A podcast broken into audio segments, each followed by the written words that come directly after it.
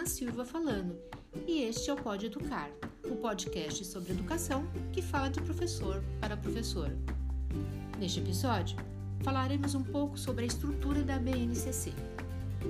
A Base Nacional Comum Curricular, BNCC, é referência para a construção dos currículos das escolas do Brasil, tanto as escolas privadas quanto as públicas, e apresenta os conhecimentos essenciais que todos os alunos têm direito a aprender na educação básica. E isso deve ser feito por meio do ensino baseado em competências e habilidades. Então, a base estabelece conhecimentos, competências e habilidades que se espera que todos os estudantes desenvolvam ao longo da escolaridade básica.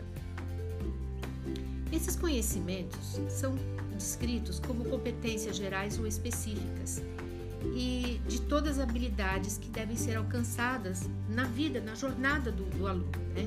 E que competências são essas? Dentro da BNCC, tem um parágrafo na página 9 que diz que é a competência é a mobilização de conhecimentos, conceitos e procedimentos, habilidades práticas cognitivas e socioemocionais, atitudes e valores para resolver demandas complexas da vida cotidiana, do pleno exercício da cidadania e do mundo do trabalho. Eu acho bárbara essa, essa frase, está na página 9, no, na introdução da BNCC.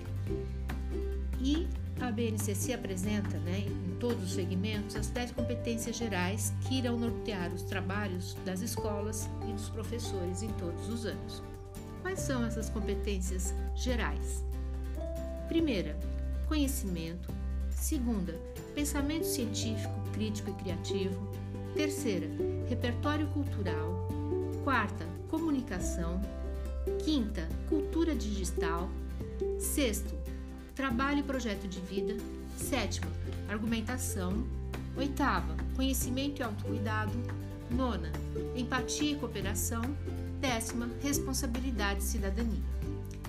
Essas competências, gente, direcionam para uma educação integral, ou seja, é a formação do aluno na sua totalidade, não só cultural ou intelectual, mas a formação socioemocional, formação de valores, autonomia do aluno, prontidão para a realidade, e para o aluno ser um vetor de transformação para uma sociedade mais justa, inclusiva e sustentável.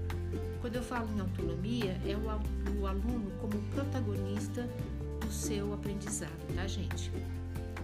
Aqui também é bom lembrar que quando falamos em educação integral ou formação integral do aluno, é do aluno indivíduo, certo? E não é a educação integral é, como muitas escolas hoje em dia têm um período integral, né? um período o dia todo é, de, de, formação, de aulas e de, de aulas no contraturno. Não. Educação integral, formação integral do aluno na sua totalidade é muito diferente de uma escola de educação integral, tá certo? São termos parecidos, mas com ah, significados bem diferentes. Quais são as áreas do conhecimento da BNCC? As áreas de conhecimento previstas na BNCC são linguagens, matemática, ciência da natureza, ciências humanas e ensino religioso, que devem ser promovidas ao longo de todo o ensino. E essas áreas do conhecimento têm as suas respectivas disciplinas, que hoje nós não chamamos mais de disciplinas, e sim componentes curriculares. Então, antes entendíamos como matéria ou disciplina. Lembra que a gente falava assim: ai, quantas, quantas aulas você tem hoje? Quais matérias você tem? Quais são as disciplinas que, que eu tenho que levar o livro hoje? Não, não, não se fala mais assim, né? As disciplinas não deixaram de existir, mas a BNCC não denomina mais a disciplina como disciplina, e sim como componente curricular.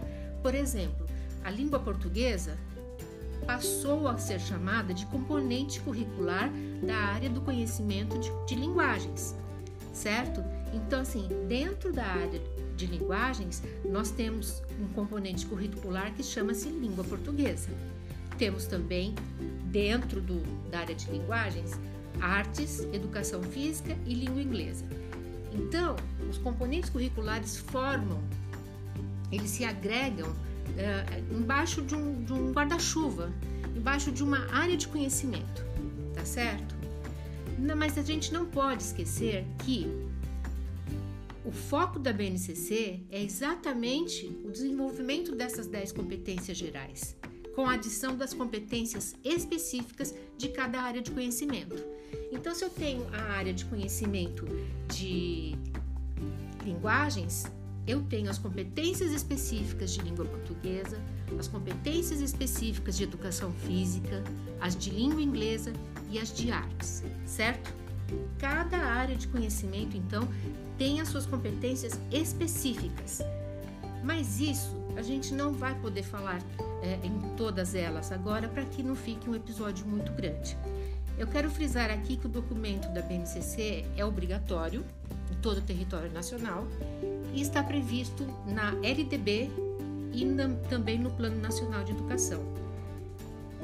Bom, era isso que eu tinha para falar como capítulo introdutório, tá? A estrutura da BNCC, as áreas de conhecimento e as competências gerais e específicas. E agradeço a quem ficou comigo até agora. Me coloco à disposição novamente. Se vocês tiverem dúvidas ou sugestões, por favor, escrevam um e-mail para podeeducar.gmail.com. Terei imenso prazer em respondê-las. Uh, muito obrigada. Vejo vocês na próxima quarta-feira. Até lá!